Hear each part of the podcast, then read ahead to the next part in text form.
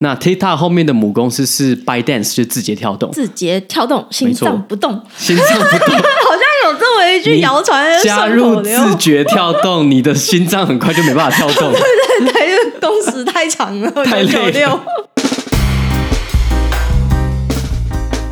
欢迎收听戏骨轻松谈，Just Kidding Tech，我是 Kenji，我是科科，在这里会听到来自戏骨科技业第一手的经验分享。一起在瞬息万变的科技业持续学习与成长。我们会用轻松的方式讨论软体开发、职涯发展、美国的生活以及科技公司的新闻和八卦。想要了解戏谷科技业最新趋势的你，千万不能错过哦！Hello，大家好。上一集的中岛事件备受大家的好评，大家都很喜欢，这是科科在家里的奇幻时刻。那我们过了一个礼拜呢，发现中岛的物品仍在持续增生中。我脸都绿了，为什么我变成奇怪魔幻时刻了啦？魔幻时刻，我发现哎、欸，其实不到一个礼拜，那个东西也是慢慢堆，慢慢堆。那没关系，我们就 move on，当做没有这件事情好了。不是，它还是有维持在一个就是比较低的乱度啦。对，目前还在一个我觉得可防可控的范围了。对对对，就是我硬要收的话，应该是不用收到一个小时，可能二十分钟可以收完。应该是这个量大概二十分钟、三十分钟内绝对是可以收完，没有问题。对对对，我们就维持在一个固定的乱度，这样，这个就是一个呃生态会去平衡。对，就是那个生态系嘛，那个两个物种在那边互相一个 S 型上下波动，没错，正弦波，对，就动态平衡。对，这是一个动态平衡。嗯，那今天呢，也是要跟大家分享另外一个科科这礼拜干的一个，也不是干的一个，就是 一个另外一个魔幻时刻啦。我觉得这样子，我会不会有魔幻事件系列？这我有点担心。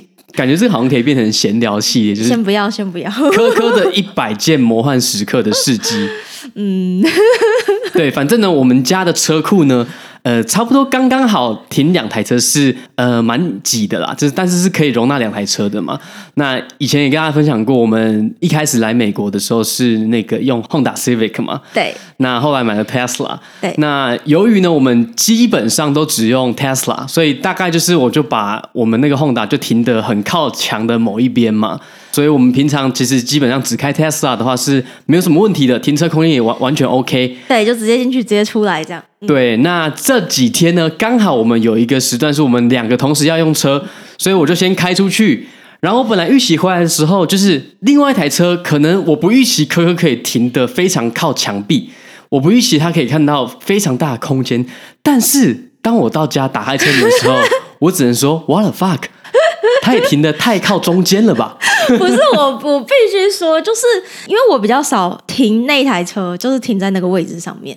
所以呢，我都是直接头对着那个车库进去。但是你后来说可能倒车入库是比较好的方式嘛？对。但是因为我就是习惯是这样子做，然后呢，因为我是坐在驾驶座上面，然后离右侧那个距离真的非常的难抓，哎，就是你会觉得好像已经要撞到那个门了。然后我那边又有一个垃圾桶，然后又有一个你的 One Wheel，就是那个电动滑板。对。所以它其实就是增加了很多难度啊，就是有很多障碍物在那边，本来就已经够小了。是我完全同意，就是你可能进去的时候发现下来车之后啊，还其实还有空间。但是我难过的事情是你下车之后没有想说把它修正，你就说啊没关系，反正这么大空间之后再说。我确实是就是心里那时候刚停完就想说，嗯，那个因为我们那个地上还是有一条线，就是分开两个车位，我就想说我有算是蛮靠近那个线的，所以应该是还 OK。结果一下来之后发现，哎，奇怪，右边怎么还那么多空位？基本上当我打开的时候。特斯拉真的只剩刚刚好停完，就是左边右边几乎都完全没空间的状态。就是那个门应该打不开，副驾门打不开的。对，但是我还是我觉得现在我学会一件事情，就是很多时候你要把生活上的体验，你看到一个你直觉要有一个负面情绪的时候，你要先用一个正向情绪去接纳它。对，所以我本来当下已经 what the，然后这时候想想的是 challenge accepted。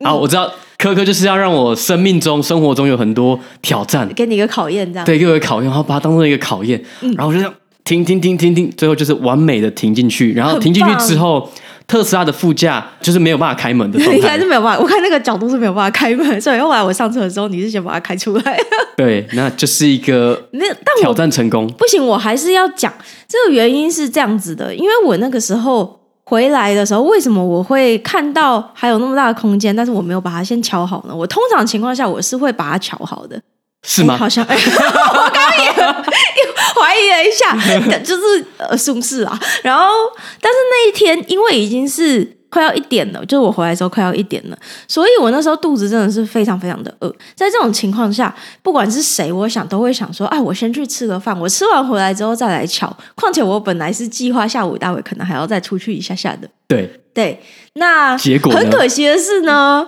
没有，因为你就提早回来啦，你比我想象中还要提早了大概两个小时。哦，所以是我的问题喽，就是应该不完全是我的问题啦。所以我太早回来是错的。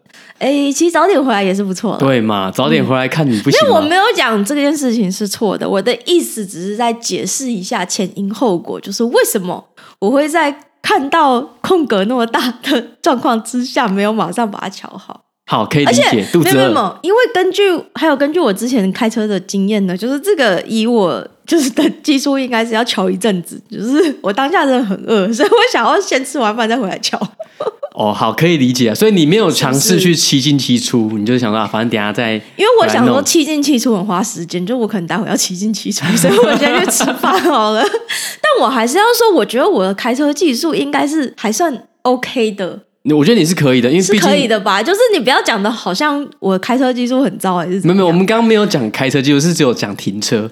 但你开车其实是我觉得不错，因为之前有的时候真的是两个人都有驾照的话，一个人累了就是可以另外一个换手，是不是？所以我的开车技术还是有在，就是至少有在水准的那条线上面了。因为毕竟你考过驾照了嘛。嗯。哎，不对，你没有考过驾照。没有，我有考过了台湾的驾照。对，你来美国是用换的。不行，我觉得这会变成另外一个魔幻事件，还是下次这个留在以后再讲。好，关于科科不要太多魔幻事件。哥哥，关于科科怎么拿到驾照的，之后我们再来做一集。糟糕，我觉得这好像也可以，嗯，变成魔幻事件。好，反正总之就是多多练习。好，没有问题。我们停车其实真的是蛮难的，但我还是要澄清，我觉得我开车技术真的是还好，至少我没有，比如说开到中岛上去。你说哦，分隔岛，分隔岛。我想说中岛，你是路上 有人会开车开开到那个分隔岛上面去啊？我至少还没有发生过这种事情。是啊，是啊，那个开到分隔岛就是真的，要么在睡觉，要么就是不小心撞到，还干嘛？所以我还是想要跟大家澄清一下，就是不然大家会以为我开车技术很烂什么，但是应该是没有。但是你拿一个这么低标，就是开到分隔岛，哦，太低标了，超低标的人。好啊，就是我开车应该算是安全驾驶了，好不好？可以，就是我可以在车上睡觉了。嗯。对对对，就是我会放心的想啊，明天就去换哥哥开，没有问题。没错没错，这个要澄清一下，嗯。好啊，那反正魔幻时刻就是继续发生当中。那另外，最近我们两个其实都看了蛮多，就是鸡汤类型的影片，或者是文章，或者是书籍等等啦。那我最近就发现了一件很有趣的事情，就是听到了有一位哈佛的应该是心理学系教授，他就是分分享了他对于快乐的理解，还有他对快乐的一些研究，就是人到底怎么样才可以快乐。呃，影片内容很长，我就讲我最有印象的好了。他其中一个。让我最有印象的点是说，我们常常以为快乐的反面是不快乐，然后不快乐的反面是快乐。对。但其实不是这样子。他是说，快乐跟不快乐呢，是由大脑的两个不同半球控制的。所以，你对快乐的感受跟不快乐的感受其实是分开的。那这个也就是为什么很多时候你做的事情，你可能以为它会增加你的快乐程度，但其实不会。他在做的事情是减少你的不快乐程度。但其实不会让，oh. 就它会让你比较不那么痛苦，或是感觉你好像没有之前感觉那么的糟，但是你会误以为你感觉变好了，但其实你感觉变好不代表你真的变得更快乐，就是这个其实还是不一样的两个维度，就是其实比大家想的还要复杂一点，就不是说快乐跟不快乐就是只有一个维度，它可能是好几个维度，有一个地方是掌管你不快乐的指数，对，然后另外一个地方是掌管你快乐的指数，所以你可以不快乐指数变低了，嗯，但是其实你还是没有你的快乐指数也没有上升，也没有上升吗？对，所以那这个理论的话就可以解释蛮多事情的。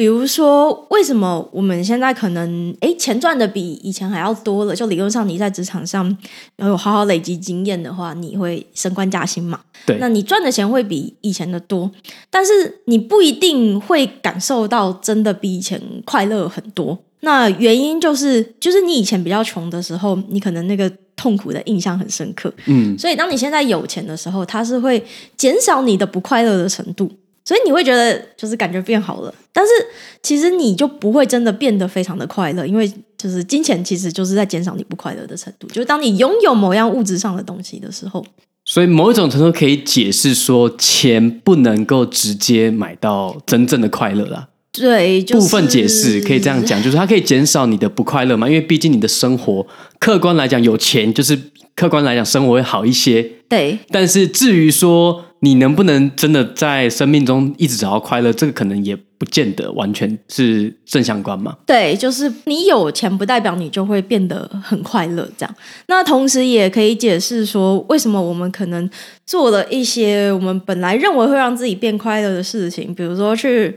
看了一场电影啊，或者是去呃吃了一顿很好吃的饭，然后唱卡拉 OK，就是这种比较偏狂欢跟娱乐式的这种享受的时候，你可能做完之后，过一阵子你又很快就陷入一个不快乐的状态。对，那原因就是蛮类似的，就是它其实不是真正的提升你整体的快乐程度，而是暂时性的减少你的不快乐感。我自己的理论是这样啦，就是说，我觉得你要一直有快乐的情绪，或是感受，或者觉得自己很幸福呢，呃，有两个事情是呃会增加你的快乐指数。这是我自己的体验，嗯、就是说，第一个是你常常进入心流的状态，你觉得一直在学习新的东西，你脑袋一直有在动，对，那脑袋一直有在动，接触新的刺激，你形成新的神经元，那你脑内的多巴胺就会分泌嘛，因为你一直学到新的东西，觉得有新的刺激，这是第一个，就是常常让自己进入心流的状态。然后第二个呢是增加生活的体验，嗯，这个体验呢，当然一定程度是用钱买到的嘛。但是有一些事情是，比如说你可能小时候你去朋友家，哦，去朋友家玩了一天，觉得很开心，这是一个很好的体验。那当然，随着我们看的事情越来越多，可能以前就是在台湾玩就很开心的，现在不去个日本，不去个欧洲，怎么样才可以让你觉得感到快快乐嘛？你的那个体验的 bar 就越来越高。但是我觉得那个体验呢，为什么让你觉得快乐？是因为它最后形成的回忆，它让你在最后回想的时候，跟你去买一个东西比起来，你可能今天去一个地方旅游，你今天去巴黎或者去伦敦或者去任何一个你喜欢的国家，诶，你过了一年之后，你回去想你当时去那个感觉、那个体验，它存在你的回忆里面。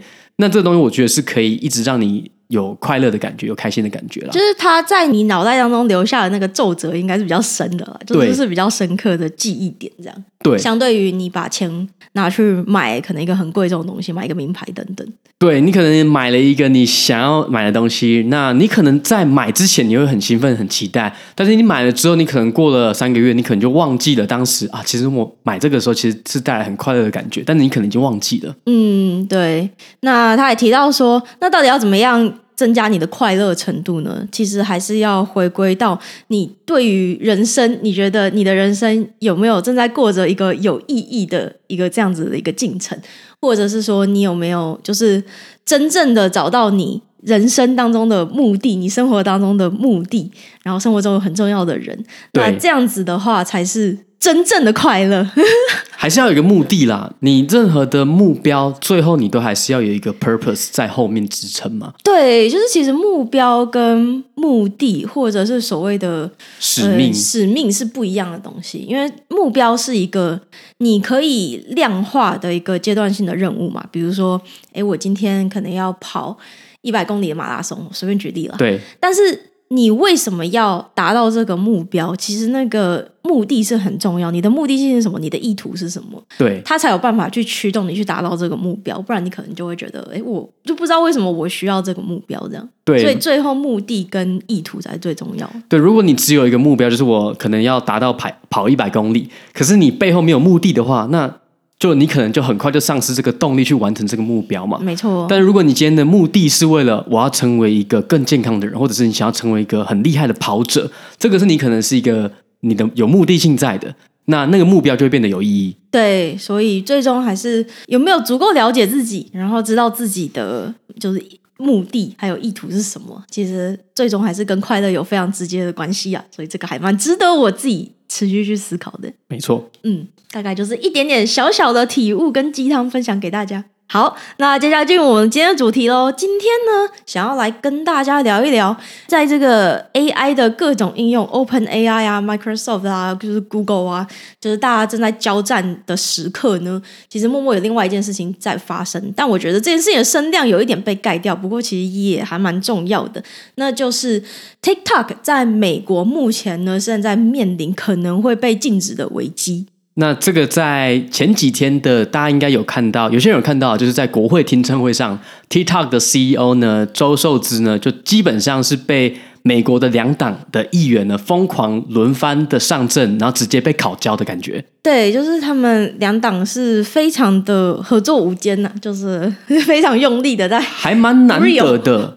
就是真的是看到是美国是两党团结在对，难得在一件事情上会得到这么大的同意嘛？对。然后，但是也是有其他人有有一些人也是持反对立场，就觉得说 TikTok 是不该被 ban 啊。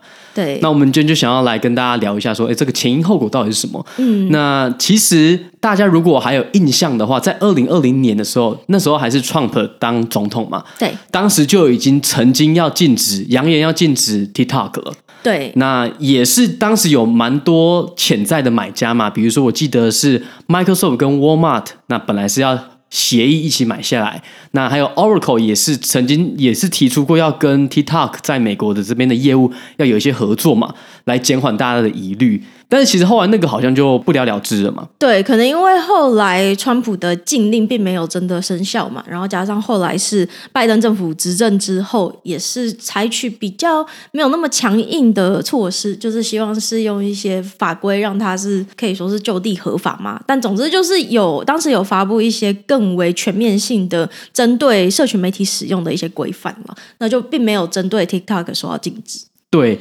那我们可以先来聊一下，说为什么这一次他们美国的政府会觉得说这个 TikTok 是一个国安危机呢？对，其实是这样，就是 TikTok 其实是等于是抖音的海外版嘛。那 TikTok 后面的母公司是 ByteDance，就字节跳动。字节跳动，心脏不动，心脏不动，好像有这么一句谣传。加入字节跳动，你的心脏很快就没办法跳动。对对对，因为工时太长了，太累了。当 听。目前有在里面工作的朋友说，好像其实没有那么夸张嘛，就是不然就是还是大家心脏要继续跳动，才有办法让字节跳动。对，就是一句就是大家自嘲的顺口溜这样。对，那反正呢，字节跳动是呃，它旗下有很多产品嘛，那背后当然它是中资没有错。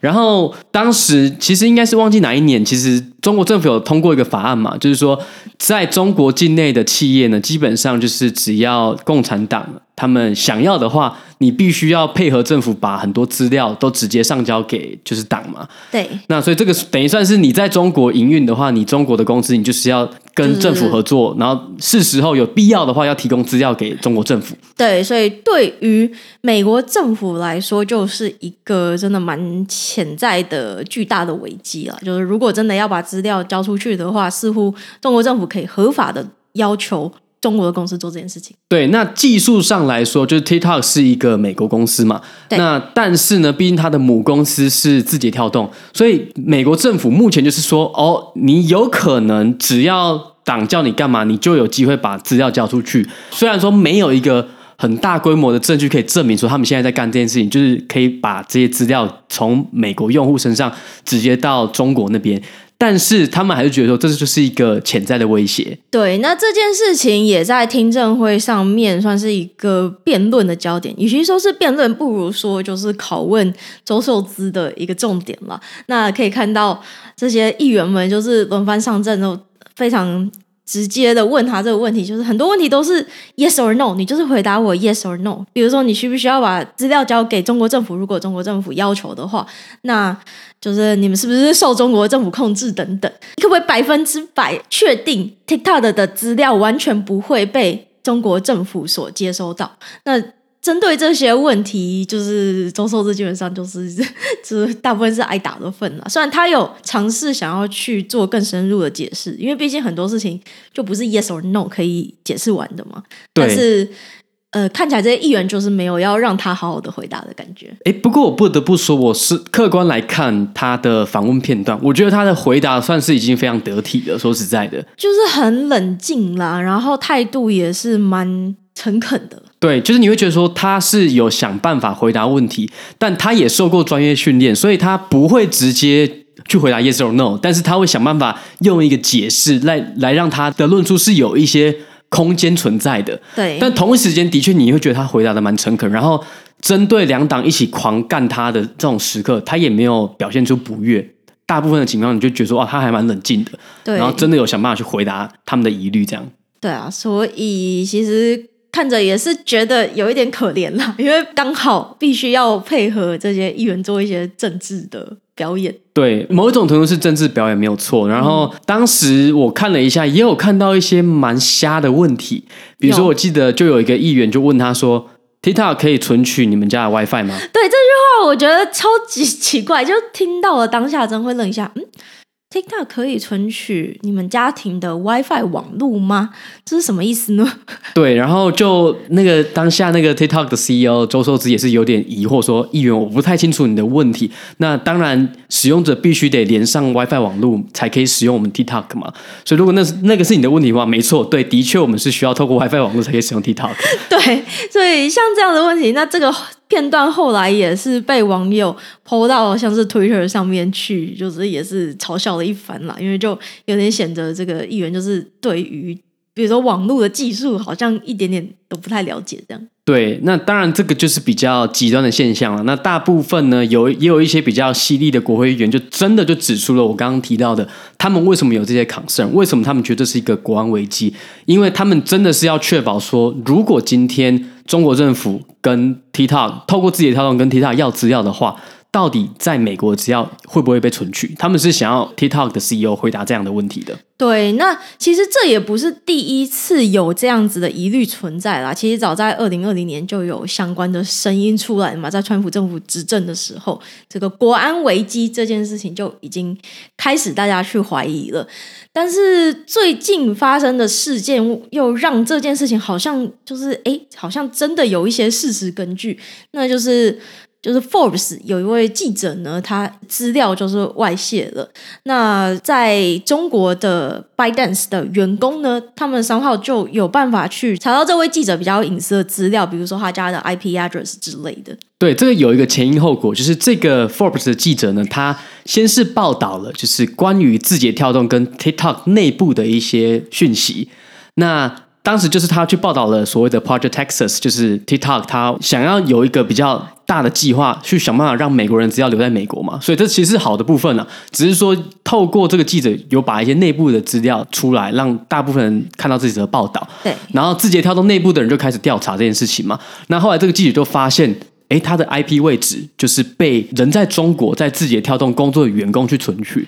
那他们为什么要存取他的 IP 位置呢？就是原因就是，诶，他想要去比对说他在 TikTok 工作的人，还有在 ByteDance 工作的员工，谁的 IP 位置跟这个记者在某一个时间有没有重叠。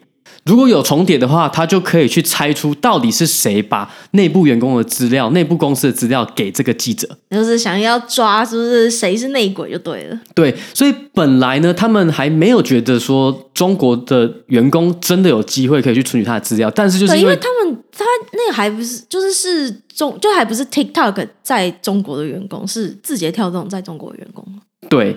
那所以这个就证实了他们的疑虑嘛，就是说真的有必要的时候，哎，好像他们的在美国用户的资料是可以被追踪的。对。那当时我记得字节跳动也有跳出来声明啦，他说这个就是个人员工他的自己私德的问题，他们已经把这个员工 fire 掉了。对，没错，他们是有承认这件事情，然后说这个人已经处理掉了。对，但是你很难不去怀疑啦，就说他今天可能只是一个人，他搞不好是受到其他他的主管的要求去做这件事情的嘛？对啊，这个就是不知道。那就算他这样讲，可能也没有人会就是真的为他辩护的。对，所以其实我觉得这件事情也算是一个催化剂啦，就是说本来拜登政府他们的立场比较偏向是说。那我想办法让 TikTok 做他们能做的事情，把资料真的留在美国。对。但是爆出这件事情之后，就说哦，现在看起来好像他们想要的时候，还是有机会可以存取在美国用户的资料嘛。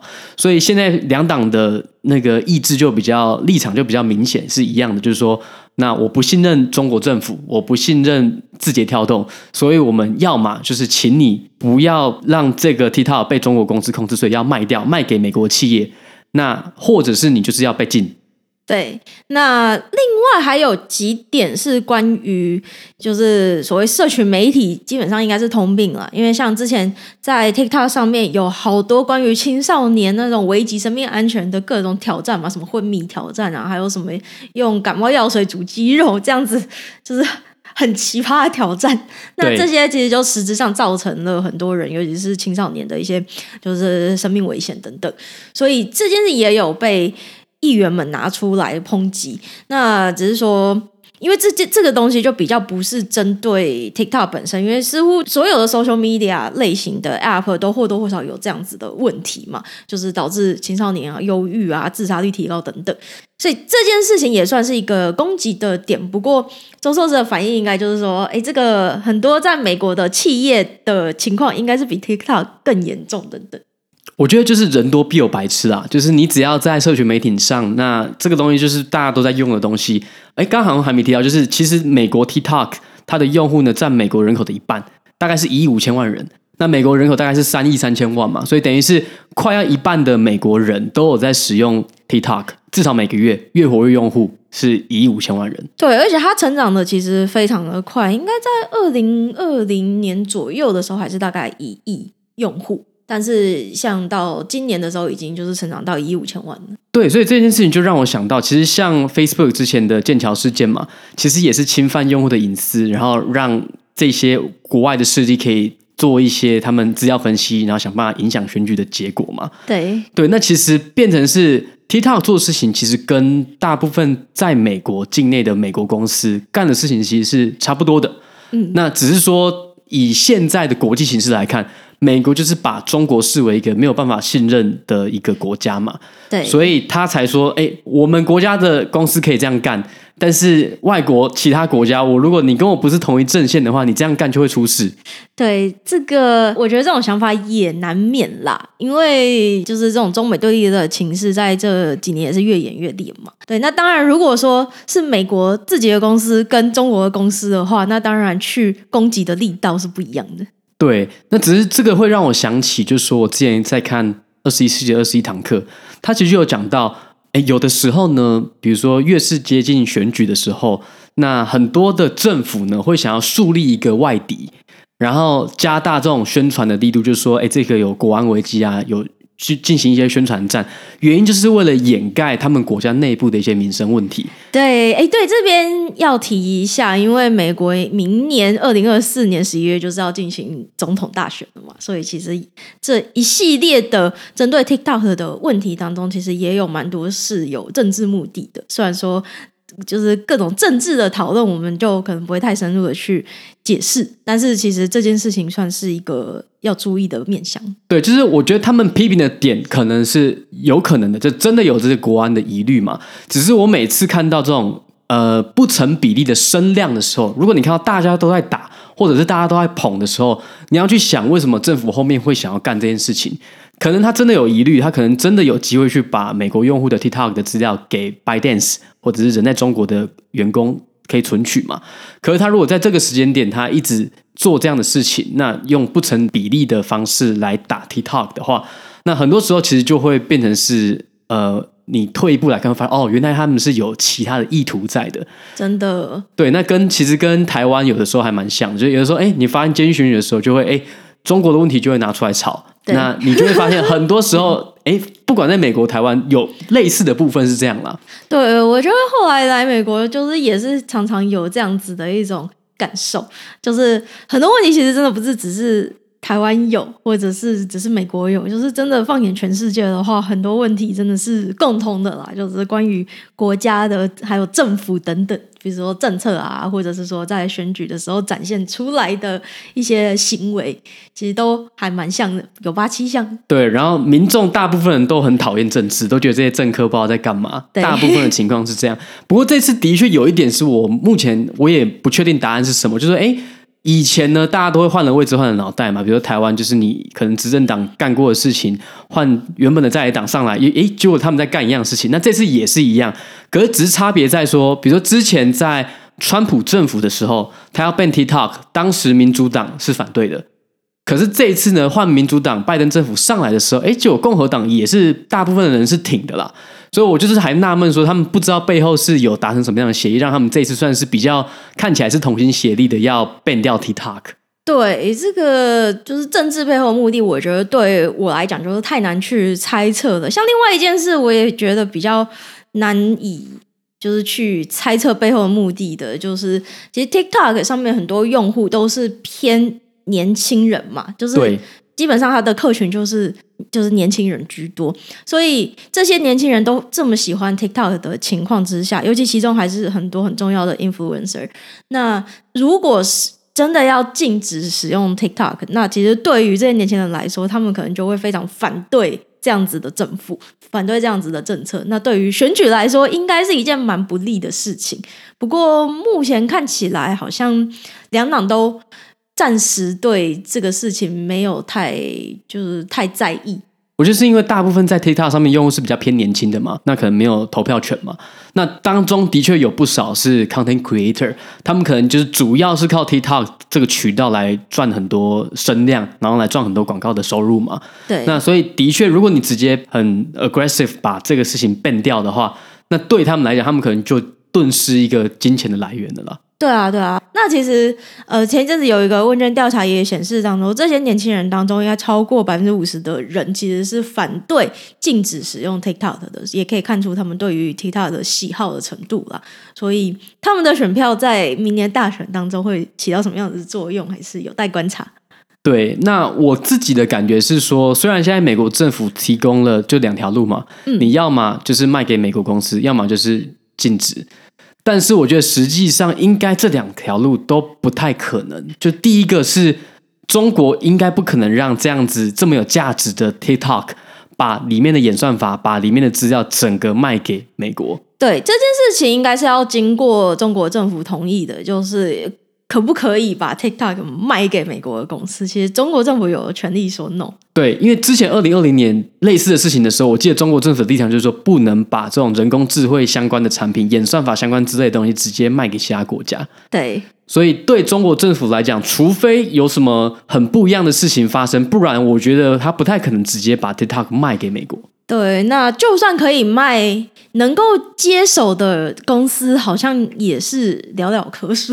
对啊，因为你要有够大的资本可以买嘛。对。可是你又不能大到像 Meta，如果 Meta 要买的话，又会被陷入 Antitrust，就反托拉斯法案，你可能又垄断了。对。所以基本上能够买的人就是非常的少，那大家也可能不愿意去淌这个浑水了。就是你，毕竟你，我觉得你要知道说，在一个公司里面，比如说你今天以 Facebook 为例好了，它旗下有 Facebook 的产品。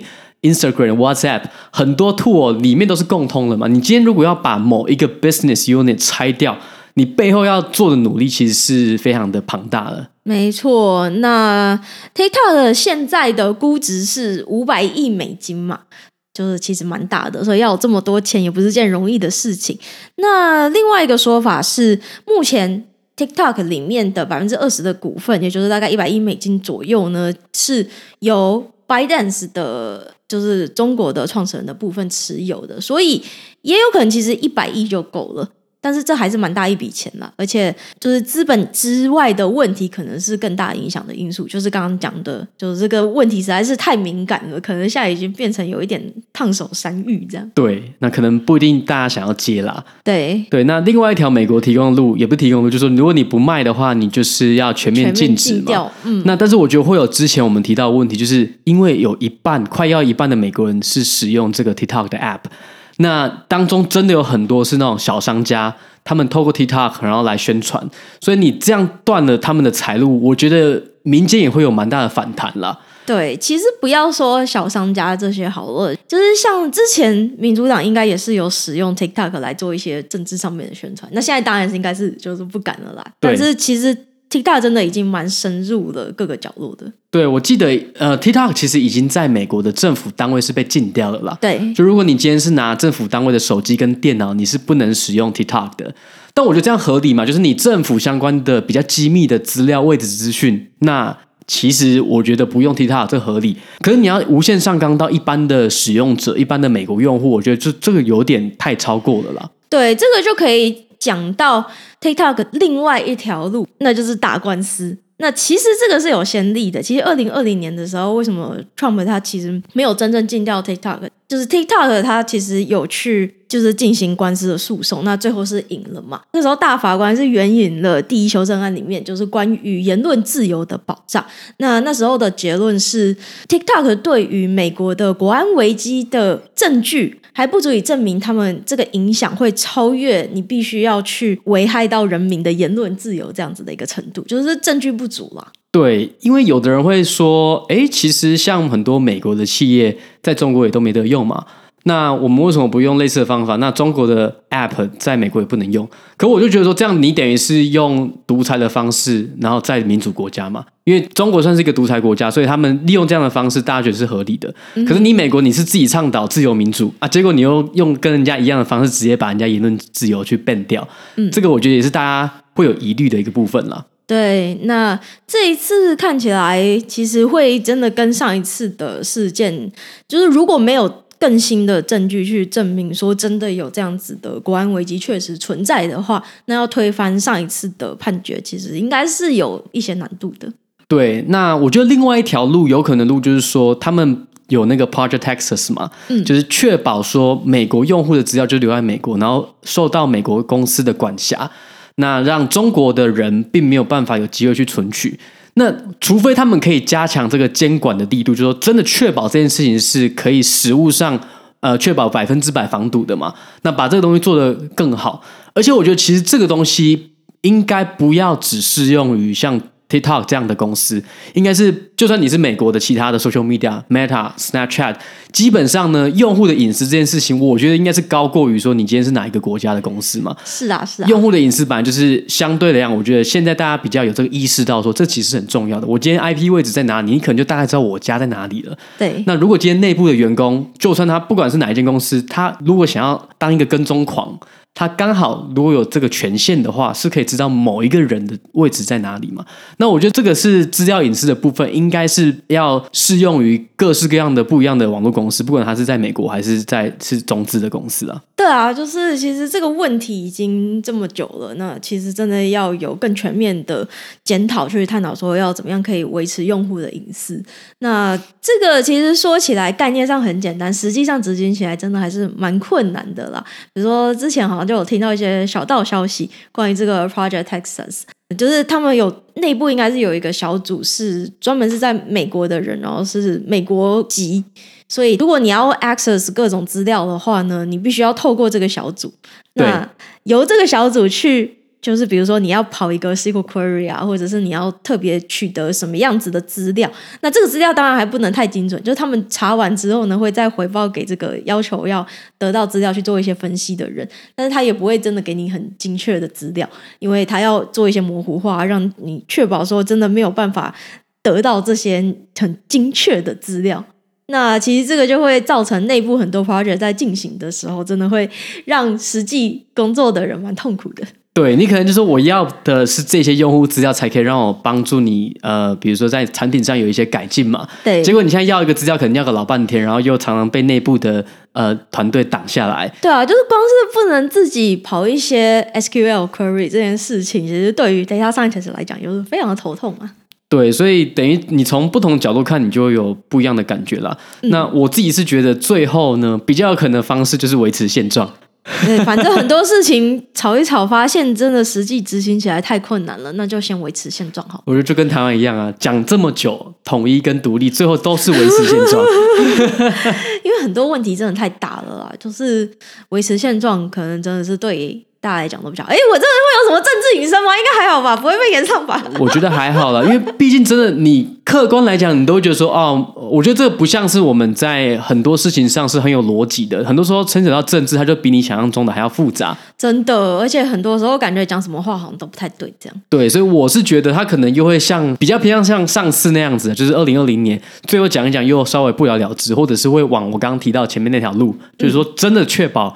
美国用户的资料是真的留在美国，只能给美国人存取。对，不管怎么样呢，都有一个人默默的在背后，应该是笑得蛮开心的，那就是 那就是 Meta，还有他的马克·祖克伯本人。我觉得应该是美国的其他有做类似的竞争产品的公司会得利啦，比如说像 YouTube 就有 Shorts 嘛，嗯、然后 Instagram 有 Reels 嘛，所以一定会有一些平台，就是他们原本只在 TikTok 做。然后这些 content creator 呢，就会把他们的流量也是转到 YouTube Shorts 跟 Instagram Reels 上面。对啊，因为大家已经习惯用这种短影音的方式来接受讯息了，然后也已经习惯要花很多的时间在上面花这些短影片。所以今天假设 TikTok 就是撤出美国不能使用了，那这些时间要有地方去花嘛，必须要转移到其他平台上面。所以这个不管是 Reels 或者是 YouTube Shorts，一定都是可以多获得非常多的注意力。对，那我自己的使用体验，我还是真的觉得 TikTok 是做的最好的啦。嗯，那我觉得大家都都会有一些隐私的疑虑嘛。那我自己的做法是，我都不给我任何的 contact information，就是我能够把，因为他会一直问你说你要不要分享你的通讯录，你要不要分享你的什么 email 跟电话，那基本上我能不给都不给啦。对，我也是，就是没有必要给的资料，就为什么要给出去呢？对，但是当然，他可能还是可以透过其他的方式猜到我的 IP 位置什么的。那我只是作为一个用户，你能做就是你尽量那些资料不要给就不要给。那但是以整个产品的体验来讲，我觉得 TikTok 目前还是最好的。那再来就是 Instagram 的 Reels，然后再来是 YouTube Shorts。对，对，但是如果今天真的在一个我觉得不会发生的极端情况下，TikTok 被 ban 掉的话。那我觉得 Reels 跟 Short 上面的内容就会多很多了。对，确实。那就算就是这个事情没有发生，对于 Meta 和其他类似平台来说，还是利多了。因为毕竟这件事情就会让大家认知到说，哎，其实这个 App 被禁。的可能性是存在的，所以以防万一，就是就算现在没有，未来又再度兴起这样子的话题，那很多人呢可能也会转移到其他平台上面，或至少同时也使用其他的平台，比如说这些 influencers，那么为了维持生计，应该就会开始思考这样子的出路，所以就会让就是 Meta 还有其他像 YouTube Shorts 会有更多的用户出现，更多的影音内容，所以不管怎么算，他们都是渔翁得利。是。好，那关于 Take Out 的讨论大概就到这边啦。那我们接下来就进入 Q&A 的时间喽。那这边一样鼓励大家，如果平常有什么回馈想或者是问题想要问我们的话呢，都欢迎上 Apple Podcast 五星留言一波，那就非常有机会可以在我们的节目上面听到你的问题被回答。没错，我们只会回答五星吹捧的哦。嗯，对。好，第一题来自 Lemon 二四九，五星好评推推推。听你们的 Podcast 已经有一年多的时间了，很喜欢听科科肯吉分享科技业新闻跟育儿生活。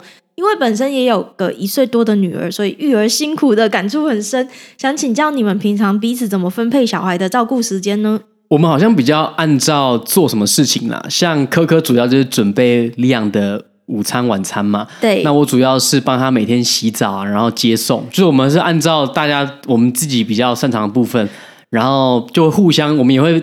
不定时的就看谁有空就陪李昂玩这样子啦。对，然后像李昂最近很喜欢看故事书跟图画书，那这个时候就是看他拿着书去找谁，那谁就必须念书给他听。他很好笑，他就是会先找不管是谁，可能先找科科，那念完之后发现可能科科觉得念的有点无聊，再拿一样的书再来找我念。对对对，就是在我们两个之间来回走来走去这样。就是、对，所以他会看说，哎，谁讲的比较好，或者他已经失去耐心了，就啊，那我要换一个人讲故事。你讲太。我要去听另外一个人讲的是看看，反正还蛮好笑的，就是看他心情这样。对，所以我现在最近都故意讲的很烂，然后他就是找妈妈。不行啊，你要好好跟他讲啊，你要教他讲中文啊。有啦，我会教他讲中文，但我是比较喜欢跟他一起运动啦，所以就喜欢拿球给他玩啊，一起踢球，一起干嘛的。嗯，我是比较喜欢做体力活的事情。哦，好哟。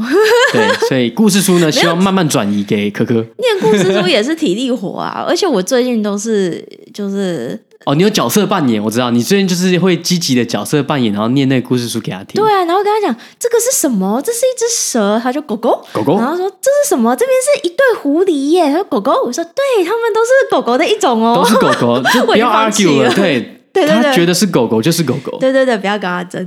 好，下一题来自 AI 焦虑八十后爸爸，父母的 AI 焦虑，科科跟肯基有吗？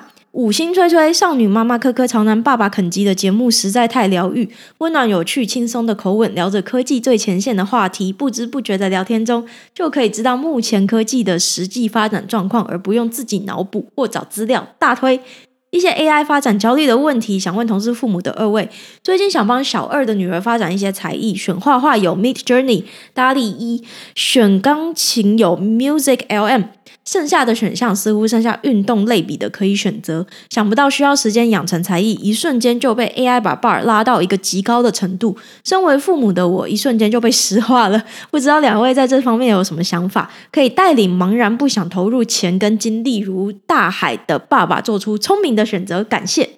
哦，我觉得真的可以理解，现在大家真的会因为 AI 的新闻很多，有这个这样的焦虑啊，这可以理解的。对，但是我觉得还是要重申，就是很多事情，当你看到大家一面倒的觉得是什么样的方向的时候，现实往往不会朝大家都觉得的方向发展。嗯。现在大家都一副觉得说，哇，AI 出来，大家就要被取代，就要没工作，就要失业了，未来一定会很惨。你就相信，你只要跟大家想的不一样，就 OK 了，不会这么惨的。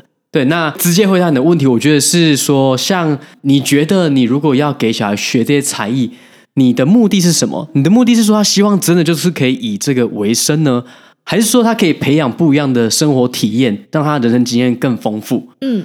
然后我自己是觉得，你用后者的心态会比较好啦。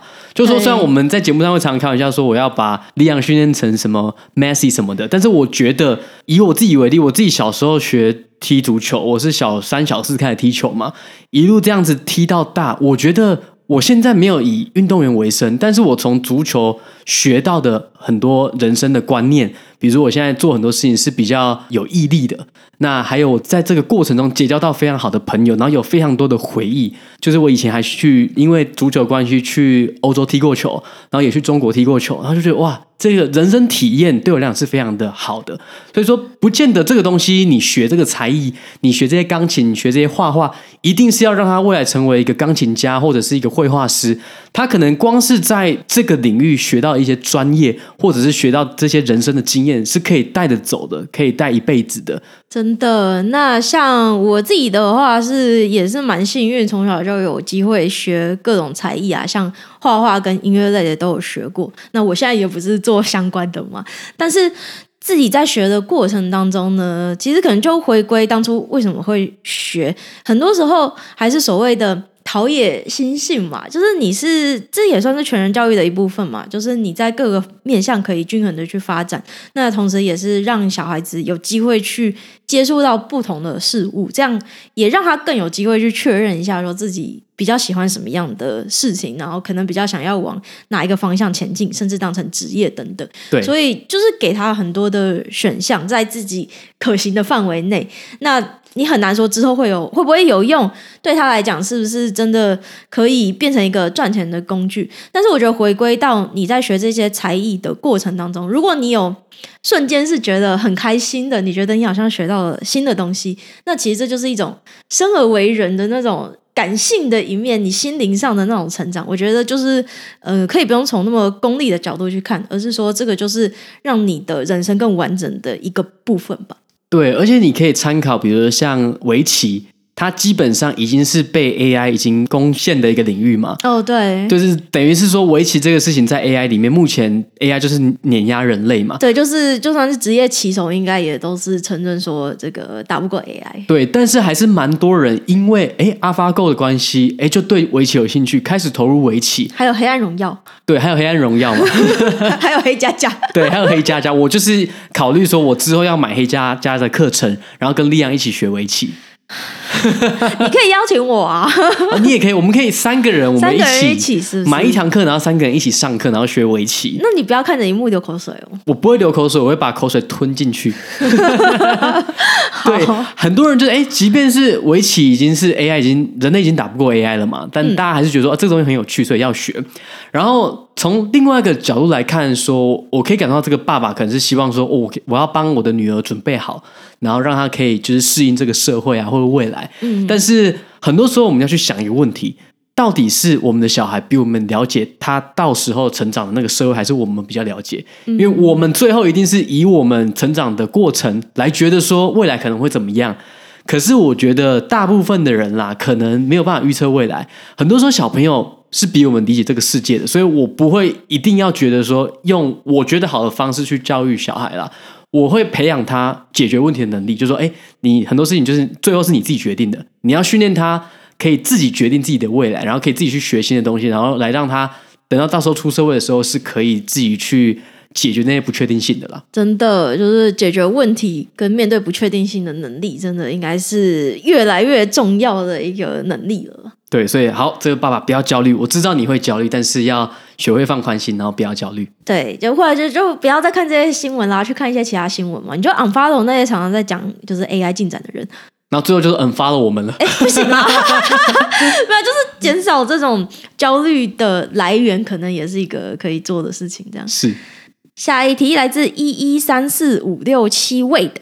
又来一波吹捧，起手是科科好美，肯基好帅，李洋踢足球好可爱。每次听到你们彼此提醒不要造神，不要造神，就觉得你们真的很细腻。感谢持续输出这么好的节目，太感谢啦！多么的细腻啊！真的，真的非常的窝心，而且应该是有在发了我们的 IG，有看到李洋踢足球。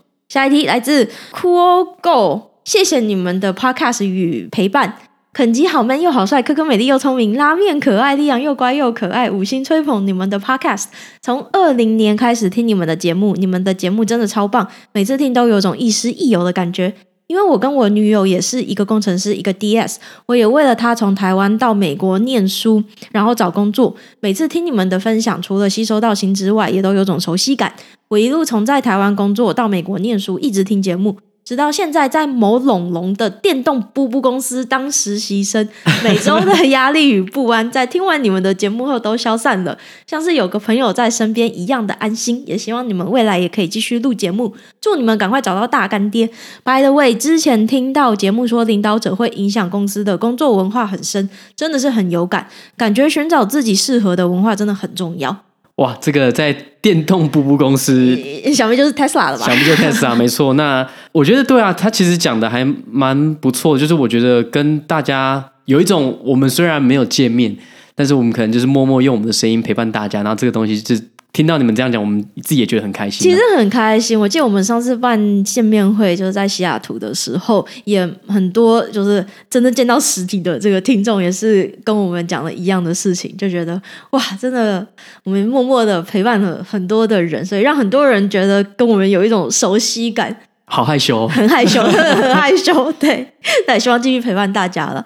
那也祝福你们，就是在美国，就是工作啊，生活都很顺利。这样，而且这个背景听起来跟我们蛮像的。没错，也是追爱到美国，对，追爱到美国，那很棒。而且都在龙龙的公司工作过。嗯，那请你加油。对，可以的。下一题来自 U U U U C D S，感谢你们，超喜欢你们的声音跟内容，这个简洁有力呀，非常感谢这位听众。下一题来自黑利一九八六六六六六六，黑利，平常靠你们才有机会 follow 这些软体业新鲜事，总觉得自己走在同事前端。上周第一次使用 Chat GPT，觉得好玩。原本想透过 Chat GPT 帮女儿选出最喜欢的英文名字，但回复的也就是网络上排名的。想请问肯吉跟科科，如果有女宝，会想取什么英文名呢？嗯，嗯这位黑利。你知道太多了，嗯，就是嗯，基本上你看到 ChatGPT，它也是的确也是从网络上的资料吸收进来的啦，所以其实看不出什么新意啦。那当然，我觉得要取名字的话，你就是自己也是要有时候要有个灵感啦。对，我那时候取李洋，我们就是一个算是有一个自己的要求，就是你觉得中文跟英文要比较像我啦，我觉得中文跟英文要像一点啦。对，就是 Leon 跟他的中文，就是有一些可以诶比较像的中文。